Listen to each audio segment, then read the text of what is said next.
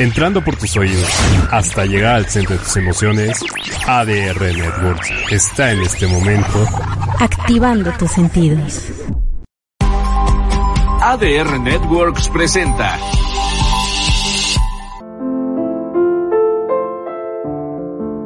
Hola, nosotros somos Ramón Martínez y César Alcántara. Te invitamos a que nos acompañes en otra nueva emisión de tu programa de la muerte a la vida por ADR Networks y ADR Wellness, activando tus sentidos, en donde tocaremos temas de índole espiritual que te fortalecerán y te ayudarán en tu crecimiento a la madurez espiritual y muchos temas más. No te muevas, que ya comenzamos.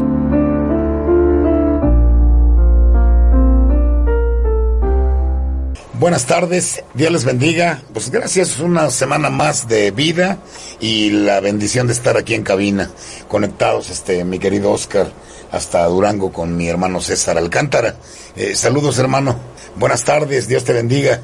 Y bueno, pues hoy con un tema por demás interesante, ¿no? Como cada, como cada semana, mi querido César, mi querido este Oscar, pues vamos a darle entrada, es el tema del llamado de Dios para cada creyente, ¿no? Entendiendo que Dios se toma el tiempo de hablar con cada uno de sus hijos y cuando hace el llamado para servirle, lo veníamos comentando, pues él mismo te lo certifica, empieza, pues ahora sí que primero te reta, ¿verdad? Para ver si aceptas el, valga la expresión, el reto y después ya viene pues esa posición de él de, de acercarte para pues ahora sí que retarte a servirle y si lo quieres hacer o no lo quieres hacer, ¿no? Entonces, pues gracias César por estar este hasta allá conectado con nosotros. Adelante mi hermano. Pues ya estamos aquí nuevamente, como bien decías, otra semana más aquí en De la Muerte a la Vida por ADR Network.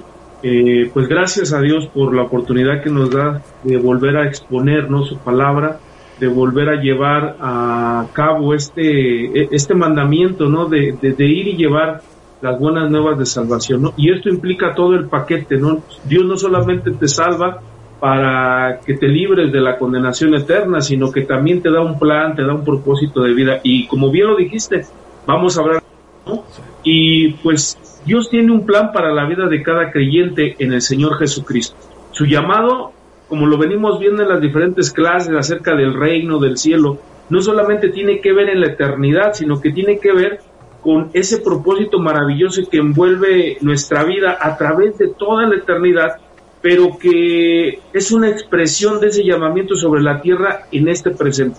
Eh, segunda de Timoteo en el capítulo 1, versículo 9, nos dice la palabra de Dios, quien nos salvó y llamó con llamamiento santo, no conforme a nuestras obras, sino según el propósito suyo y la gracia que nos fue dada en Cristo Jesús antes de los tiempos de los siglos. Aquí la verdad me, llama mucho la atención porque tenemos que dejar bien claro, Ramón, eh, Oscar, ¿qué es el llamamiento santo? ¿A qué se refiere con este llamamiento santo? Pues bueno, es el término que usamos nosotros para el llamado y significa ser, fíjense, invitado, designado para hacer el propósito y la voluntad de Dios en la tierra. Volvemos a ver que no solamente tiene que ver con lo eterno, sino que Dios quiere que comencemos aquí en la tierra. Ahora, dice que nos salvó y nos llamó. Venimos a Dios con una respuesta a ese llamado en nuestras vidas. Y aquí hay algo bien importante, no es que nosotros hayamos iniciado esa búsqueda, ¿no? O que nosotros hayamos encontrado a Dios, no, aquí el punto es que Él nos encuentra a nosotros y como Él nos encuentra a nosotros, entonces nosotros tenemos que responder a ese llamado con esa actitud de obediencia, con esa actitud de servicio, de compromiso. Dice que nos... Eh, ahora, ¿por qué Dios nos llama? No, esta es la pregunta, ¿por qué Dios nos llama? Y nos llama no conforme a nuestras obras, por si nosotros pensamos que es por nuestros méritos o porque somos muy capaces de hacer las cosas, ni siquiera es por eso. Él nos llama conforme al propósito de Él y pues no es que haya visto nada nuevo, nada este, que seamos superdotados, sino que simplemente lo hizo porque está dentro del propósito, porque él así lo quería. Decías ahorita tú y le decías a, a, Oscar, ¿no? Ya sea que nosotros decidamos eh, hacer caso al llamado, ¿no? Aquí pues es algo que, que, ni siquiera está en, en, nuestras, eh, ¿cómo podemos? En nuestra posición querer decir si lo hago o no, porque desde el momento en que Dios te salva, Él ya te llamó, como lo estamos viendo, con ese llamamiento santo. Ahora, lo importante aquí es que la gracia de Dios nos fue dada en Cristo Jesús desde antes de los tiempos, de los siglos. Dios dirigió esa obra llena de gracia sobre ti y sobre mí cuando solo existíamos en la idea, en la mente de Dios, y viene a asemejarse tal como esa pareja que amorosamente hace planes, ¿no? Para tener un bebé antes de que nazca, ¿no? Y hacen muchos planes y, y, lo esperan con ansia. Pues así Dios planeó para nosotros este llamado, ¿no? Y pues es increíble ver que antes de los tiempos, sí, Él, a través de todo este tiempo, a través de todas las edades, pues Él nos está llamando. Romanos eh, capítulo 8, versículo 17, dice, y si hijos, también herederos, herederos de Dios y coherederos que en Cristo, con Cristo, si es que padecemos juntamente con Él. Aquí viene eh, esas, esas bendiciones, pero también, eh, también vienen los contras, ¿no? Si es que tú y yo estamos dispuestos a padecer juntamente con Él para que seamos glorificados, ¿no? Que a su tiempo seamos glorificados. Entonces, esta parte de, de, antes de los tiempos tiene que ver con que Dios nos recuerda que a través de todas las edades, Él siempre estará con nosotros. E, es más, el tiempo no existe en Dios porque Él está fuera del tiempo y de la materia. Ahora, Romanos 8, 28 al 29 nos dice, y sabemos que a los que aman a Dios, todas las cosas les ayudan a bien. Esto es, a los que conforme a su propósito son llamados. Otra vez vemos ese propósito en esta tierra y ese llamamiento que tiene que ver en la tierra y en la eternidad. Dice, porque a los que antes conoció, también los predestinó para que fuesen hechos conforme a la imagen de su Hijo, para que Él sea el primogénito entre muchos hermanos. Y fíjense, aquí hay algo bien importante, Ramón Oscar. La ayuda de Dios es una promesa duradera. Él tiene la capacidad de obrar todas las cosas para bien y llevarnos a la glorificación de la cual está hablando. Ahora, ¿qué significa glorificación o a qué se refiere? Tiene que ver, la glorificación es el momento en que Dios finalmente quita todos los aspectos de pecado en nuestra vida y nos da un cuerpo de resurrección incorruptible. Pero tenemos que pasar por el proceso, tenemos que ir paso a paso. Ahora, es importante aquí tres puntos que, quiero recalcar y, quiero hacer énfasis mucho en esto, porque dice que y sabemos que todas las cosas nos ayudan para bien. O sea, la soberanía y la capacidad de Dios de manejar cada aspecto de nuestras vidas es demostrar por el hecho que a los que aman a Dios, todas las cosas les ayudan para bien, sean buenas, sean malas, sean regulares. Aunque debemos de enfrentar las aflicciones de este tiempo presente, como lo de Romanos 8:18, Dios puede hacer que incluso esas aflicciones obren para nuestro bien y para el suyo también, ¿no? Para su obra, para lo que Él nos ha llamado. Ahora, todas las cosas, Dios es capaz de obrar todas las cosas, no solo algunas. Él obra cada una para bien.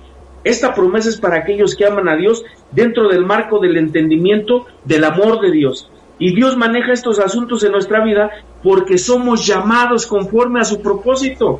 Él está más interesado en formar tu carácter y mi carácter que en los problemas que tenemos, que en la escasez, que en la tribulación, que en la enfermedad. ¿Por qué? Porque Él sabe que el propósito, el diseño que ya planteó nuestra vida, se va a llevar tarde o temprano a cabo, lo quieras tú o no lo quieras. Este es el punto bien importante, Ramón, porque a veces nosotros somos los que podemos retardar este propósito de Dios en nuestra vida, pero ya está predestinado, ya está hecho, porque ya nos predestinó. Aquí hay algo bien importante, porque dice que ya nos predestinó para que fuésemos hechos conforme a su Hijo, ¿no? ¿Y qué es esta predestinación? Pues destinar y elegir desde la eternidad quienes por medio de la gracia han logrado la gloria, para que fuesen hechos conforme a la imagen de Cristo. Ahora, esta cadena eterna de la obra de Dios en nuestras vidas tiene una conexión porque Él nos predestinó, nos llamó,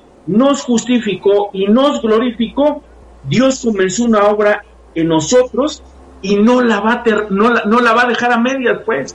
Por eso es que es bien importante, Ramón Creo, que es importante lo que estás diciendo, César, pero no dejar de, pasar en este primer bloque el que la promesa también no es de que va a ser miel sobre hojuelas. Tenemos que estar dispuestos a sufrir, a estar realmente con Cristo, con los mismos sufrimientos que Él pasó. Esto es lo que nos, nos, nos indicas en este primer llamado. Pero obviamente ratificamos que Dios es el que nos ha llamado O sea, no hay un Así es. llamado que sea de hombres. Decía Pablo en sus cartas, ¿no? En cada una de ellas. Dice Pablo, apóstol de Jesucristo, llamado a ser apóstol por Jesucristo. En un llamado no de hombres, dice, sino de Dios, ¿no? Entonces eso nos, nos tiene que quedar claro. Y cuando Dios nos ha llamado, lo ratifica la propia palabra de Dios en Efesios capítulo 1, versículos 4 y 15. Dice, según nos escogió en Él antes de la fundación del mundo, para que fuésemos santos y sin mancha delante de Él, en amor, habiéndonos predestinado para ser adoptados hijos suyos por medio de Jesucristo, según el puro afecto de su voluntad. Es decir, es la voluntad de Dios y como atinadamente tú decías, se va a cumplir. Efesios capítulo 2, versículo 10 dice, porque somos hechura suya, creados en Cristo Jesús para buenas obras, las cuales Dios preparó de antemano para que anduviésemos en ellas. Nuevamente la predestinación, la voluntad de Dios permea en todos estos, en todos estos versículos que ratifican el llamado de Dios. Mateo capítulo 25, versículo 34 dice, entonces el rey dirá a los de su derecha, vengan benditos de mi Padre, hereden el reino preparado para ustedes desde la fundación del mundo. Esas palabras uno las quiere oír, porque realmente desde antes de la fundación del mundo Dios nos preparó. Pero también es para que fuésemos un pueblo separado del mundo para Él. Por eso el pueblo cristiano adora a Cristo y no se deja llevar por otro tipo de pues de, de- de ramificaciones de la fe y, y tantas cosas, ¿no? Que ahora pues las redes incluso hasta conectan a los mormones y otro tipo de sectas como para invitarlos e incitarlos a que pidan el libro y, y, y adoptar así, digo, el evangelismo es la, la, la, la tarea que nos dejó Dios como la gran comisión, no, no hacer este tipo de cosas, pero para que fuéramos separados para Él como pueblo, se tiene que cumplir este llamado. La primera carta de Pedro en el capítulo 2, versículo 9 dice, mas ustedes son linaje escogido, real sacerdocio, nación santa, pueblo adquirido por Dios, para que anuncien las virtudes de aquel que les llamó de las tinieblas a su luz admirable. En Romanos también, capítulo 9, versículo 23 al 26 dice, y para hacer notorias las riquezas de su gloria, las mostró para con los vasos de misericordia que él preparó de antemano para gloria, a los cuales también ha llamado, esto es a nosotros, no solo de los judíos, sino también de los gentiles, como también en Oseas dice, llamaré pueblo mío al que no era mi pueblo, y a la que no amada, amada, y en el lugar en donde se les dijo, ustedes no son pueblo mío, allí serán llamados hijos del Dios viviente. O sea, nuevamente vemos que el llamado de Dios certifica que vamos a ser respaldados por Él, probablemente rechazados por el mundo, porque esa es, esa es la parte, la parte que tenemos que ser sinceros, pudiera, pudiera suceder. Pero tú decías algo atinadamente, como lo dice la bendita palabra de Dios. No importa. No importa porque nosotros estamos haciendo una labor que nos dejó nuestro Dios de amor como el cumplimiento de su propia voluntad. Y tenemos que morir en el esfuerzo y en el intento de que la voluntad de Dios se cumpla. Ahora, el galardón no es en este mundo. No estamos es. preocupados si tenemos, si no tenemos, si qué vamos a hacer, porque Dios dice en su bendita palabra que Él sabe exactamente lo que usted y yo necesitamos. Entonces, no hay tal ocupación ni preocupación.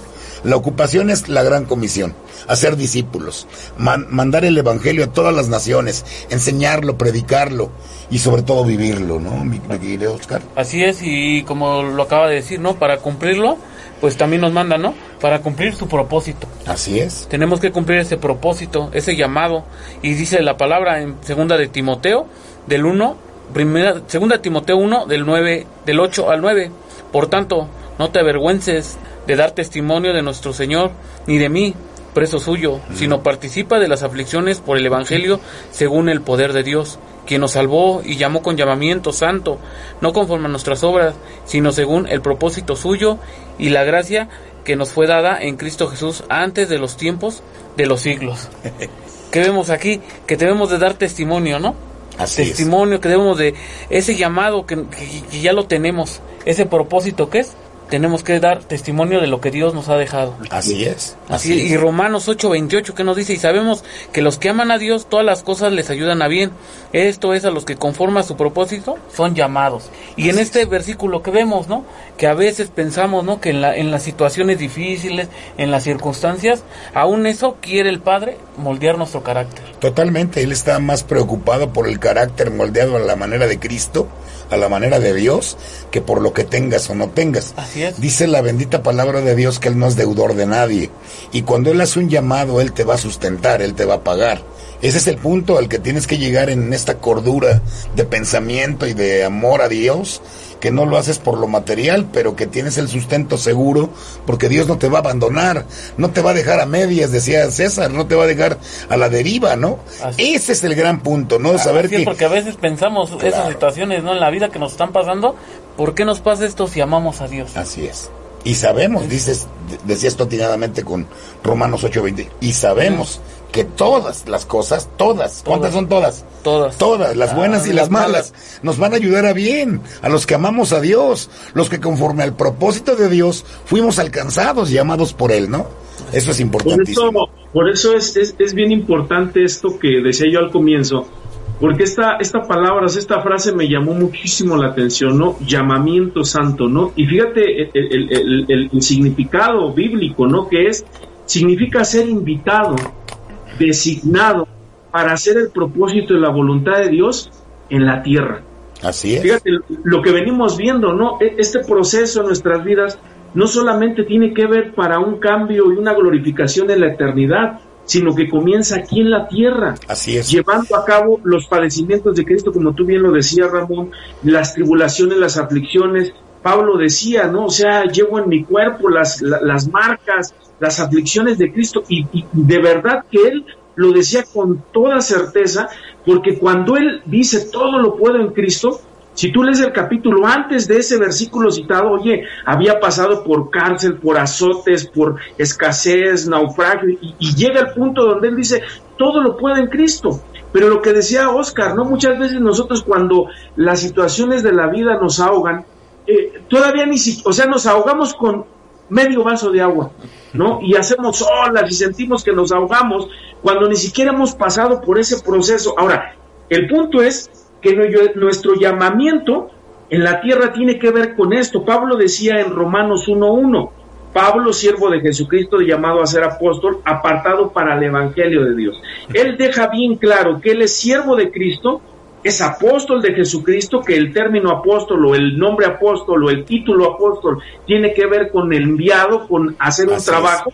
Y él está diciendo apartado, no para un grupo, no para una denominación o para un líder específico, dice apartado para el Evangelio de Dios.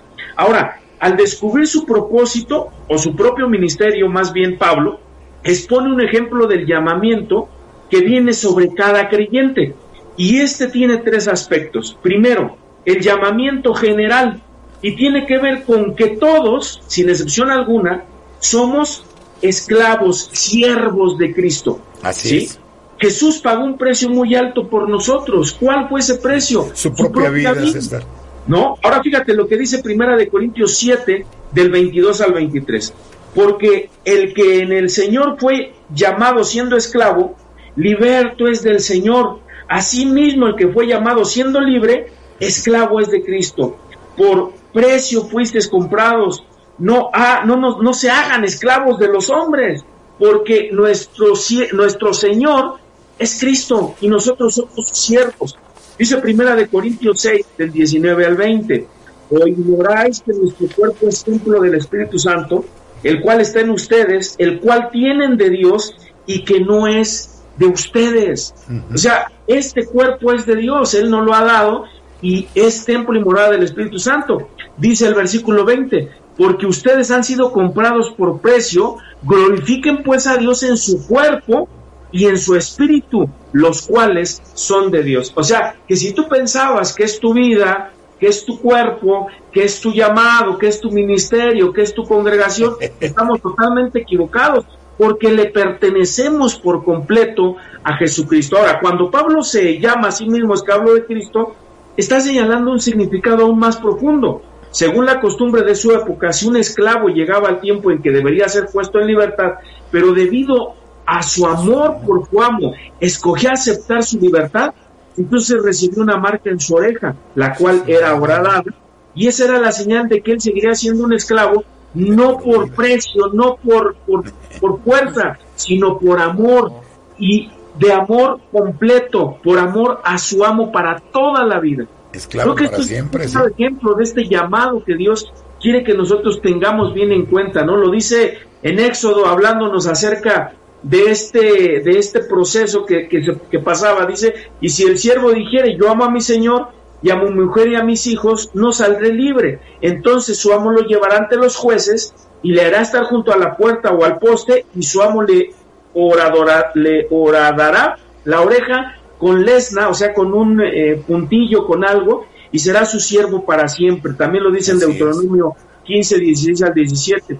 Entonces, Pablo, por su propia selección, se declaró a sí mismo un esclavo por amor Por al Señor Jesucristo. Amén. Y creo que esta es la motivación de cada uno de nosotros. Tenemos que declararnos, o sea, si tú sirves a Cristo, si tú haces lo que haces, visitas la cárcel, vas a los niños de la calle, vas a los hospitales, predicas la palabra, evangelizas, todo lo que tú haces es por amor a Cristo, como tú bien lo decías, Ramón, no es por un pago, no es por un precio, el precio ya está pagado y fue en la cruz del Calvario y fue la sangre preciosa de Cristo, el precio más alto.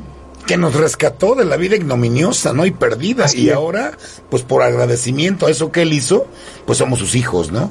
Y le Así agradecemos por amor. Somos siervos, somos esclavos de él para siempre. Así es. Y el punto número dos sería el llamado especial. Sí, también. Sí, sí. El llamado especial que es llamado a ser apóstol, que ahorita lo decía el hermano César. ¿Qué, es, ¿Qué será el eh, apóstol? Enviado. Eh, enviado. Enviado de Jesucristo. Así como, Pa- como el apóstol Pablo tuvo un llamado especial sobre su vida, cada creyente en, el, en particular lo tiene. Pablo fue llamado para ser un apóstol. Ajá. Pero existen muchos llamamientos en el cuerpo Bien, de Cristo. así es. Y eso lo vemos en Romanos, ¿no? 12, en Romanos 12, del 3 al 8, que dice que a servir, en la exhortación, en el en, e- en ese llamado que nos pone, pero en Efesios, ¿qué, no, qué, qué- qué vemos? Esos llamados que ya, ya tenemos a ser apóstoles, a ser maestros, evangelistas. Profetas, evangelistas, Así es, los llamados Así, que, que él que- puso. Que, ya puso. La parte especial que Dios tiene para nosotros, la desempeñamos, la desempeñemos. Será relevada a cada uno a medida que le bus- busquemos su voluntad. ¿En qué? En oración sincera. Creo que esto Eh, es importante lo que acabas de decir, porque este es un llamado especial, pero también tiene que ver con este llamado especial que, como yo les decía al inicio del, del estudio, es un llamado particular, Exacto. que también Dios lo hace persona a persona. O sea, por ¿Qué eso es yo decía, llamado particular? por eso yo decía que esto es, es, es algo evidentemente físico que tienes que experimentar con Dios. Primero te lanza el reto y tú aceptas o no el reto. Y aunque atinadamente César comentaba que ya está hecho y se va a cumplir, decía también, por tu culpa o por tu bienestar se puede acelerar el, el proceso o se puede retrasar. Pero Dios es tan hermoso que te reta y espera que le digas que sí. Y de tal forma es tan particular el llamado que te va acercando.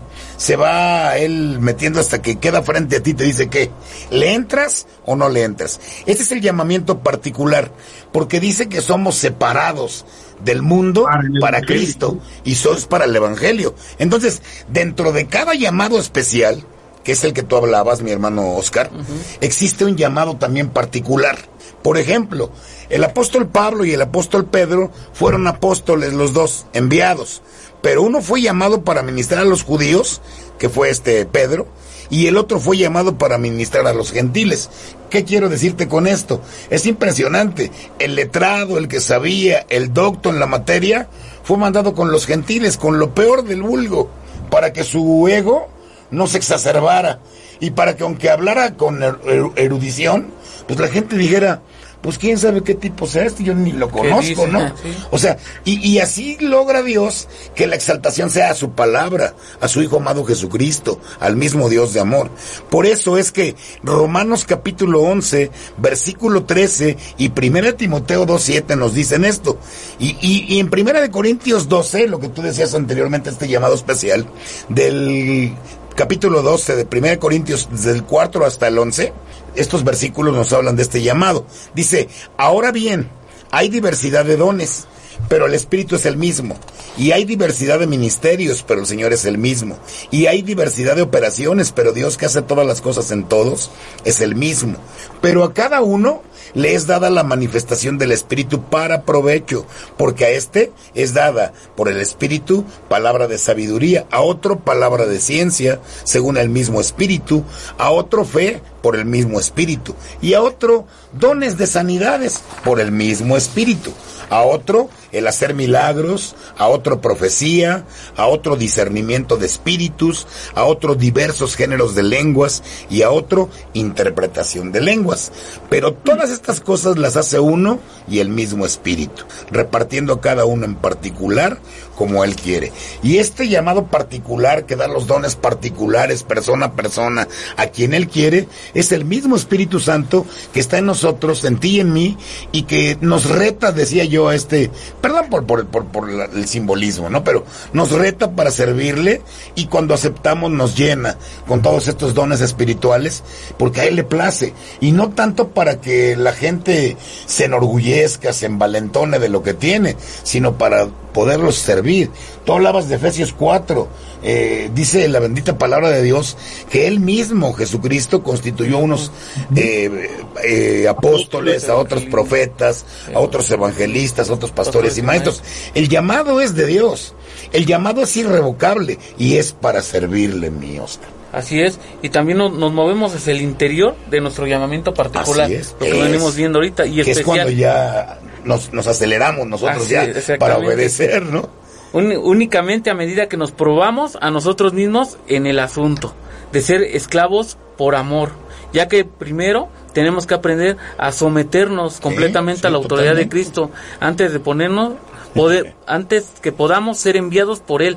¿Y qué, qué vemos aquí? Tenemos que someternos, tenemos que ponernos a las órdenes de Jesucristo. Así es, porque el trabajo es de Él realmente. Exactamente. ¿Y qué dice la palabra Mateo 28, del 18 al 19? Y Jesús se acercó y les habló diciendo, Toda potestad me es dada en el cielo y en la tierra. Por tanto, id y hacer discípulos a todas las naciones, bautizándolos en el nombre del Padre, del Hijo y del Espíritu Santo. Sí, y, esto es impresionante porque nos está hablando realmente de lo que Dios está haciendo en, el, en, la gran comisión, en el gran llamado. Y, es cierto, Él tiene el poder en los cielos y en la tierra. Y por ese poder dice, ahora yo les pido que se levanten de su silla de confort, que vayan al mundo, que traigan discípulos, que los evangelicen, que los llenen realmente con mi palabra, con mi amor y que los bauticen. Así es. Y, y, el verso 20 que no leíste de Mateo 28 es importante impresionante porque hace la promesa indubitable de que Él va a estar con nosotros. Dice, y yo mismo estaré con ustedes todos los días, hasta, el fin del mundo, ¿no? Y el fin del mundo para ti, para mí, es cuando muramos. Porque ahí es donde se nos termina el mundo, ya no podemos hacer nada más. Por eso esa es la, bendición de tener a Dios para siempre, hermanos. Es impresionante, ¿o no, César? Fíjate este, qué punto tan más importante acaba de tocar eh, Adolfo, ¿no? Porque estamos hablando acerca de que esta potestad que Dios, Jesucristo mismo tiene, nos la da a nosotros. Pero, ¿en qué forma la tomamos? Cuando nosotros nos sometemos a Él, ¿no? E, esa sujeción a Dios te va a dar esa potestad a ti también de ir y hacer discípulos, de ir a bautizar, de ir a enseñar, de ir y sanar enfermos, de echar fuera demonios. O sea, cómo todo lo que Dios hace lo hace eh, sin, sin, sin, error, o sea, es un complemento de todas las cosas, ¿no? Ahora, ¿por qué nos llama Él? ¿Por qué, por qué nos hace el llamado? Y aquí es, un punto bien importante, porque el mundo está en tinieblas, porque el mundo está perdido, porque el mundo no sabe para dónde ir. De verdad que cuando tú ves la humanidad en la actualidad, ves todos los horrores que está causando el mismo hombre, uno no, puede ni siquiera pensar, Oscar Ramón, yo no sería capaz. Claro que somos capaces de hacer ese tipo de atrocidades y cosas peores. La diferencia en nosotros es que Cristo está en nuestras vidas y que ahora nos hemos sometido a su voluntad y tratamos de vivir en esa voluntad de parte de Dios, que si no estaríamos muertos en nuestros delitos y pecados. Pero este punto es bien importante porque cuando tú ves a tu alrededor te das cuenta que el mundo está en tinieblas. Juan, en primera de Juan 5:19 lo dice. Sabemos que somos de Dios y el mundo entero está bajo el maligno. Fíjate, el mundo entero está bajo el maligno. ¿Esto qué quiere decir? Que las fuerzas demoníacas operan, ¿sí? En el globo terráqueo, en, en los aires, Efesios 6.12 lo dice, porque no tenemos lucha contra carne y sangre, sino contra principados, contra potestades, contra las gobernadores de las tinieblas de este siglo, contra huestes espirituales de maldad en las regiones celestes. Pero fíjate lo que nos dice Colosenses 1.13, el cual nos ha librado, fíjate, nosotros que ya estamos en Cristo y que hemos sido llamados, dice Colosenses, el cual nos ha librado de la potestad de las tinieblas y trasladado al reino de su amado hijo, ¿no? Hablamos en clases anteriores acerca del reino, que somos, somos siervos, somos eh, trabajadores, somos como esos caudillos, ¿no? Que estamos a disposición del rey.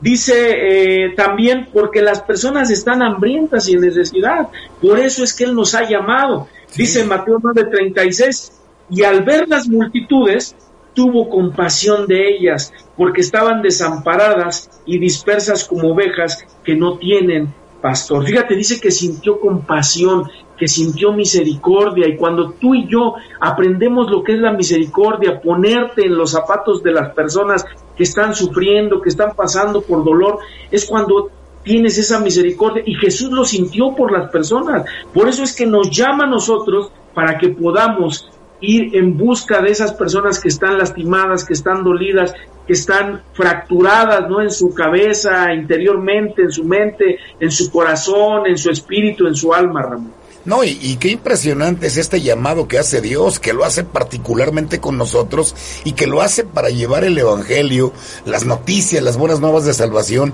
a toda la humanidad, ¿no? Y aquí, pues como tú decías atinadamente, nos llama porque el mundo está hecho pedazos, está en tinieblas, porque el príncipe de este mundo, Satanás, es el, el que gobierna este mundo.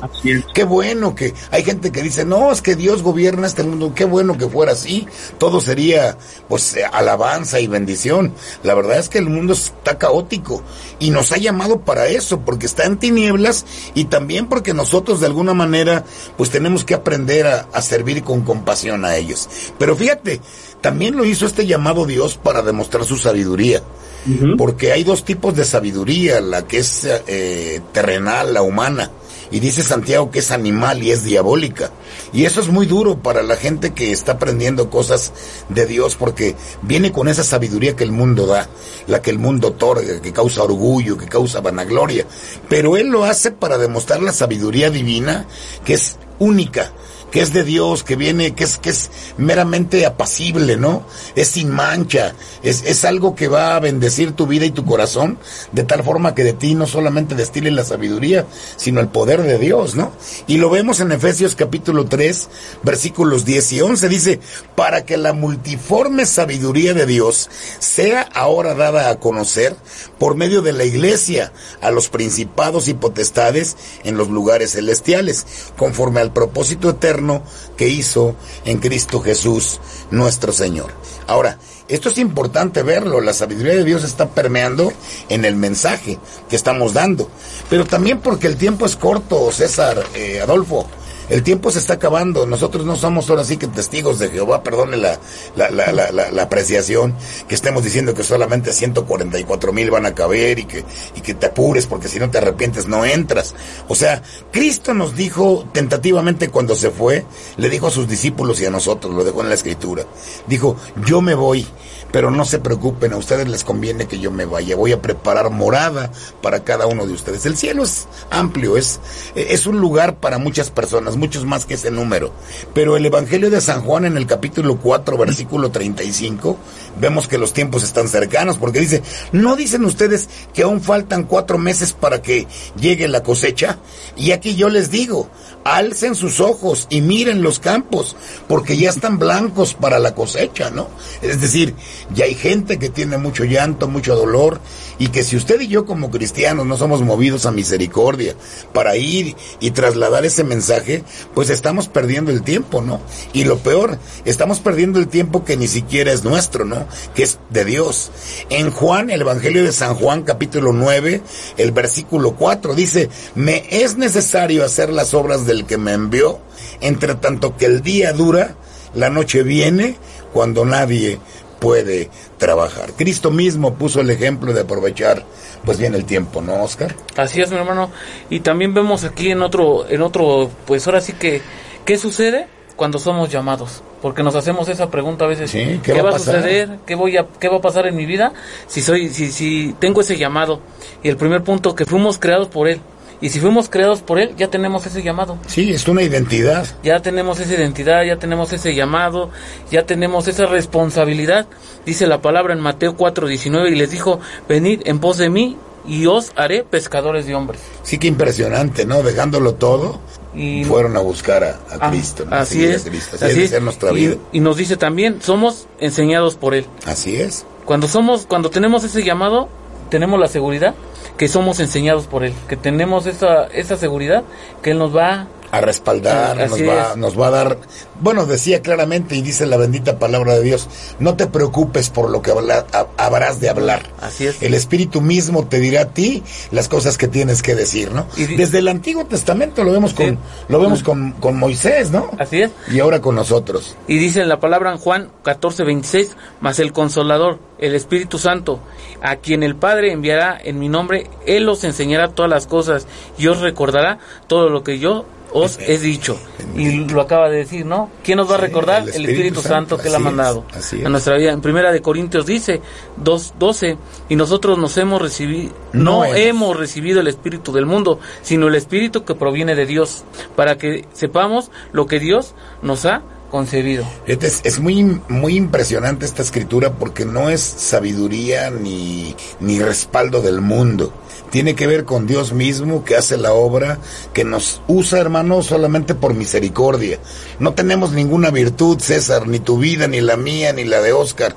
La única virtud que tenemos ahora y que es completa es la sangre de Cristo que nos redimió, que nos limpió.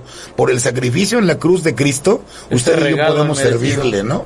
Y eso es importante, y como decías tú atinadamente, no perderlo de vista. Así es, ¿no? y en primera de Juan nos dice en 2.27, pero la unción que vosotros recibisteis de él permanece en vosotros, y no tenéis necesidad de que nadie nos enseñe.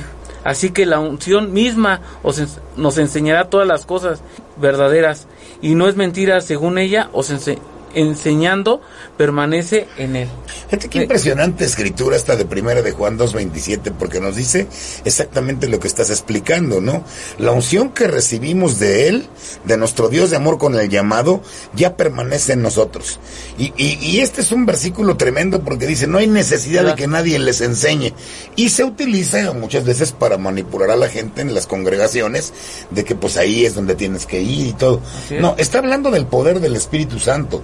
Está hablando de que no tienes ninguna necesidad de algo espiritual extra.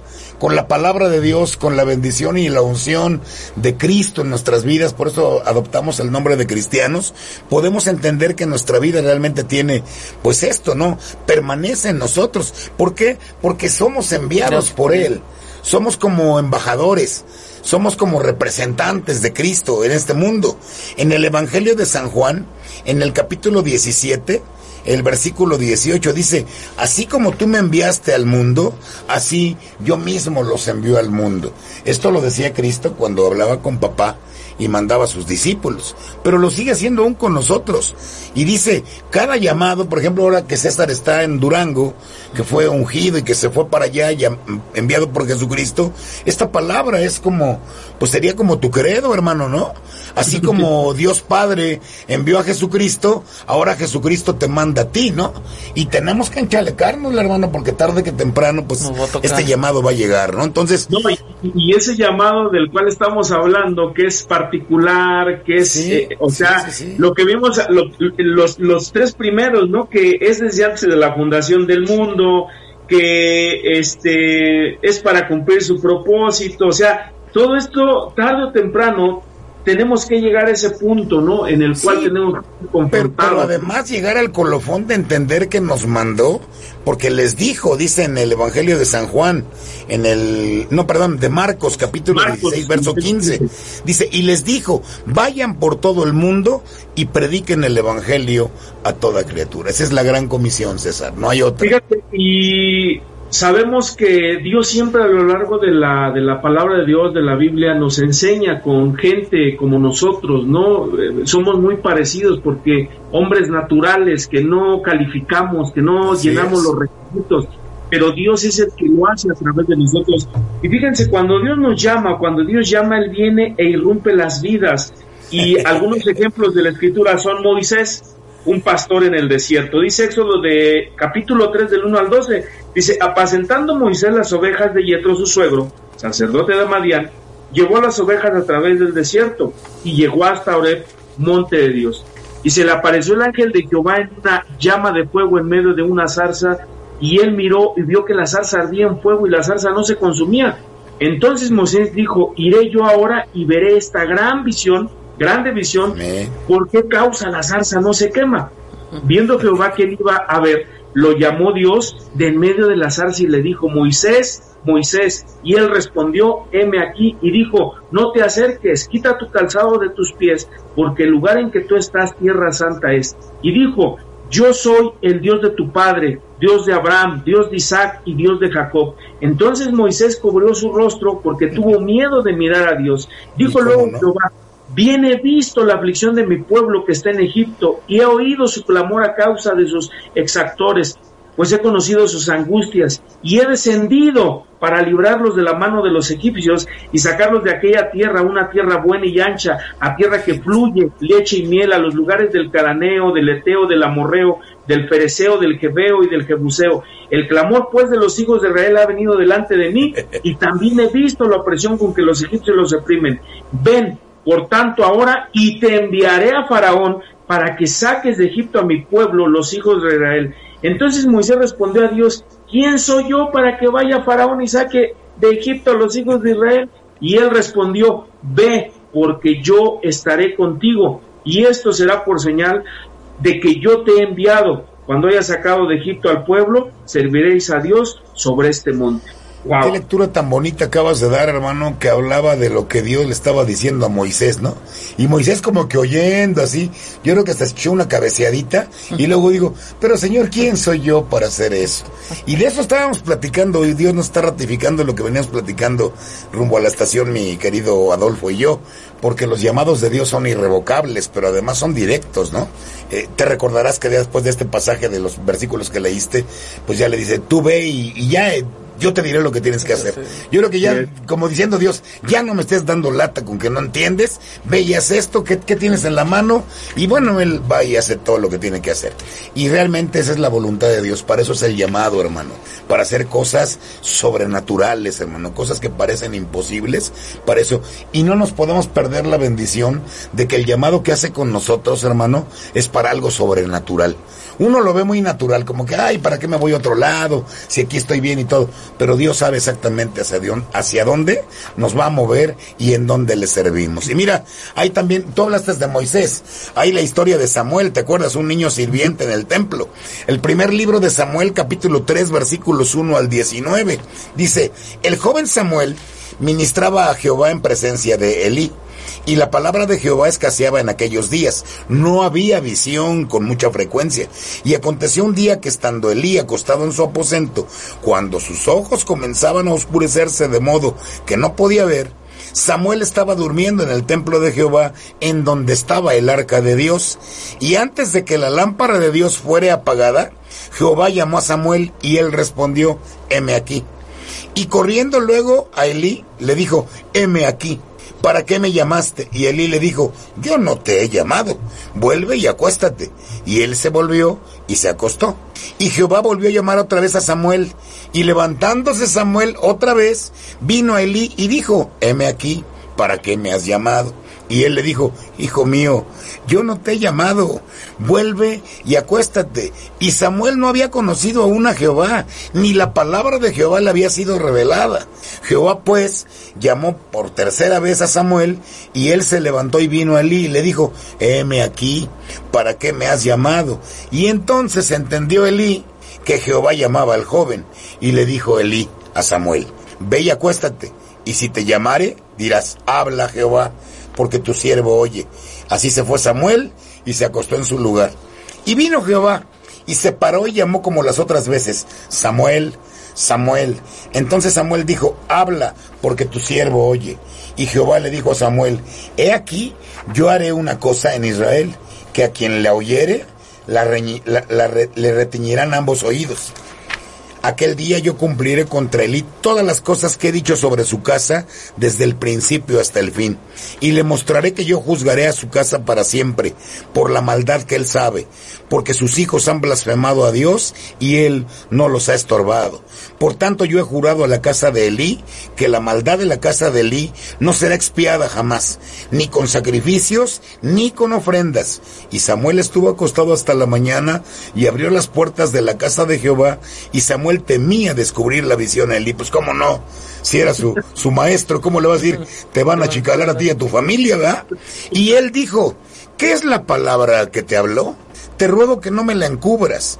Así te haga Dios y aún te añada si me encubrieres la palabra de todo lo que habló contigo. Y Samuel, pues digo, no, no, espérate tantito, esta no es cosa mía, ¿no? Dice, se lo manifestó todo, sin encubrirle nada. Entonces él dijo, Jehová es haga lo que bien le pareciere. Y Samuel creció y Jehová estaba con él y no dejó caer a tierra ninguna de sus palabras. ¡Wow! Qué, qué impresionante lectura también, porque te repito, cuando Dios te llama, lo hace para hacer cosas sobrenaturales, hermano. Y, Ramón, las dos diferencias de, de, la... De llamado. De llamado, sí, y, la respuesta, claro. poniendo excusas, ¿y quién soy yo? ¿Y qué voy a hacer? y por el otro lado, Samuel, desde el momento en que antes de que siquiera este él entendiera que era Jehová, que era Dios, él estaba presto, estaba listo. Estaba escuchando. No entendía porque no le había sido revelada la palabra, pero fue con Elí y le dijo, Señor, ¿qué quieres? No aquí. Así es, y hablamos de, de Moisés, ya hablamos de Samuel, vamos a hablar de Ezequiel. Ezequiel, un cautivo en tierra extranjera. Claro. Y vamos a darle lectura de Ezequiel 2, del 1 al 7. Me dijo, hijo de hombre, ponte sobre tus pies y hablaré contigo. Y luego que me habló, entró el Espíritu en mí y me afirmó sobre mis pies. Y oí al que me hablaba y me dijo, Hijo de hombre, yo te envío a los hijos de Israel, a las gentes rebeldes que se rebelaron contra mí. Ellos y sus padres me han rebelado contra mí hasta este mismo día. Yo pues te envío a hijos de duro rostro y de empedernido corazón, y les dirás, así ha dicho Jehová el Señor. ¿Acaso ellos escuchen? Pero si no escucharen, porque son una cosa rebelde, siempre conocerán que hubo profeta entre ellos. Y tú, hijo de hombre, no le temes ni tengas miedo de, de sus palabras, aunque te hayas entre zarzas y espinos y moras con escorpiones. No tengas miedo de sus palabras, ni temas delante de ellos, porque son casa rebelde. Les hablarás pues mis palabras, escuchen o dejen de escuchar, porque son muy rebeldes. Sí, qué tremendo, ¿no? Qué tremendo. Creo que, creo que vemos la condición actual de, del mundo, ¿no? Pero ¿qué dice Dios? Tú háblales, o sea, tú no te pares. otro, otro, otro, otra situación que vemos también en los discípulos, ¿no? Que eran pescadores, ¿no? Lucas 5 del 27 al 28 dice, Después de estas cosas salió y vio a un publicano llamado Levi sentado al banco de los tributos públicos y le dijo, sígueme. Y dejándolo todo, se levantó y le siguió.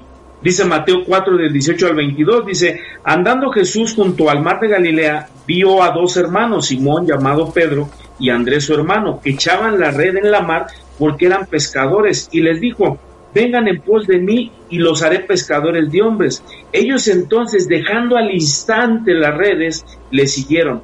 Pasando de ahí, vio a otros dos hermanos, Jacobo, hijo de Zebedeo, y Juan, su hermano, en la barca con Zebedeo, su padre, que remendaban las redes y los llamó, y ellos dejando al instante la barca y a su padre, le siguieron. Increíble, increíble este tipo de llamados, la actitud de cada, de cada persona, ¿no? Cómo es diferente, ¿no?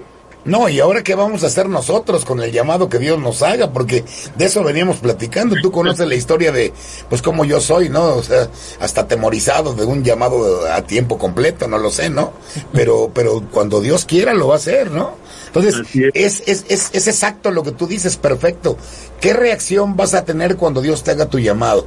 ¿Te lo va a hacer pescando? ¿Te lo va a hacer vendiendo? ¿Te lo va a hacer en persona? ¿Te lo va a hacer apareciéndose como eh, al profeta en la zarza? Te va a hablar como a los pescadores que vas a dejar todo y lo vas a seguir o cómo vas a reaccionar. Y terminamos este estudio del llamado con Saulo, ¿no? Un enemigo de la iglesia, ¿no? Que ese es punto y aparte porque Saulo fue el misionero de misioneros, ¿no? Por cierto, prosélito en su tiempo, ¿no? Muy potente, muy poderoso, con mucho poder, era como era como el director de la Interpol en su tiempo, ¿no? Porque pues tenía la doble nacionalidad, judío por un lado y romano por el otro. Y dice Saulo que es un enemigo de la iglesia. En Hechos capítulo 9, en su llamado, versículos 1 al 9, dice, Saulo respirando una amenaza y muerte contra los discípulos del Señor, vino al sumo sacerdote y le pidió cartas para las sinagogas de Damasco, a fin de que si hallare algunos hombres o mujeres de este camino, los trajera presos a Jerusalén. Mas yendo por el camino aconteció que al llegar cerca de Damasco, repentinamente le rodeó un resplandor de luz del cielo y cayendo en tierra, oyó una voz que le decía, Saulo, Saulo, ¿por qué me persigues? Él dijo, ¿quién eres, Señor? Y le dijo, yo soy Jesús, a quien tú persigues. Dura cosa te es dar cosas contra el aguijón. Él, temblando y temeroso, dijo, Señor, ¿qué quieres que yo haga? Y el Señor le dijo, levántate y entra en la ciudad, y allí se te dirá lo que debes hacer. Y los hombres que iban con Saulo se pararon atónitos, oyendo a la verdad la voz, más sin ver a nadie. Entonces Saulo se levantó de tierra, y abriendo los ojos no veía a nadie, así que llevándole por la mano le metieron en Damasco, donde estuvo tres días sin ver, y no comió ni bebió. Ah, para llamado. O sea, ah, eres terco. Ah, vamos a ver ahorita. O sea, tiene para todos, hermano.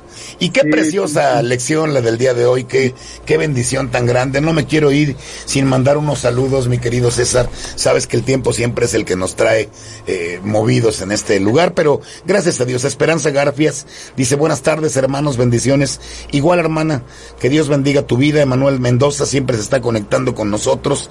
Un saludo a mi amigo Miguel Lascano. Ayer tuve el privilegio de saludarlo, un amigo ya de mucho tiempo también, hermano en Cristo, y nos mandaba saludos, César, nos motivaba a seguir sirviendo desde esta trinchera, porque dice que Dios nos ocupa y bien para gentiles y para no gentiles, para gentes creyentes y para no creyentes. Un saludo también al amigo Lascano realmente. Y bueno, pues gracias a Dios, este tiempo siempre, como decían en las caricaturas, este tiempo se ha terminado, ¿no? Pero gracias a Dios porque siempre deja un toque de, sabor y de hambre por la palabra, ¿no? No, y creo, que, y creo que lo que tú decías al final, ¿no? ¿Cómo vas a responder a ese llamado? ¿Ya respondiste ese llamado? Cuando te lo haga, claro. Proceso, o te estás negando a hacerlo, ¿no? Eh, creo que creo que es una buena pregunta para cerrar, ¿no? ¿Qué tanto estás dispuesto a ser esclavo de Jesucristo por amor a Cristo para llevar a cabo el propósito de Dios, no solamente que vas a camino hacia la eternidad, sino aquí desde la tierra, ¿no? Que es que es el la antesala, que es el ensayo para un día coronarnos, para un día llegar a esa meta y decirle, Señor, pues en lo poco eh, fui fiel y Él nos va a decir, ¿sabes qué? Pásale al gozo de tu Señor. En lo poco fuiste fiel, en lo, en, lo mucho te pondré, ¿no? Entonces, pues, creo que es la bendición más grande, ¿no? Poder servir a aquel que nos amó, que nos ama y que nos seguirá amando y que dio su vida por nosotros, Ramón. Y para, y para escuchar esas palabras, las cuales tú hablabas, ¿no? O sea, pues eso es lo que queremos oír todos, ¿no? Pasa el gozo de tu Señor, ¿no? Pues gracias, mi querido este César. Te mando un abrazo, la bendición grande de Cristo en ti y en tu vida, en el nombre de Jesús. Y gracias, Oscar Adolfo. Igualmente, pues como siempre, un privilegio, ¿no? Compartir micrófonos y cabina. Gracias, Edwin en los controles un placer, siempre bien atinado, bien, bien este, pues dispuesto realmente a ponernos la bandeja para poder hacer las cosas que Dios nos manda hacer. Gracias César, saludos, Dios les bendiga. La próxima semana aquí en ADR Wellness y ADR Networks, activando tus sentidos. Nos vemos la próxima semana el jueves en punto de las 4 de la tarde en tu programa De la muerte a la vida, en donde seguiremos tocando diversos temas de índole espiritual que te fortalecerán en tu crecimiento a la madurez, con grandes invitados y especialistas. No faltes por ADR Networks y ADR Wellness, activando, tus, sentidos. Entrando por tus oídos hasta llegar al centro de tus emociones, ADR Networks está en este momento activando tus sentidos.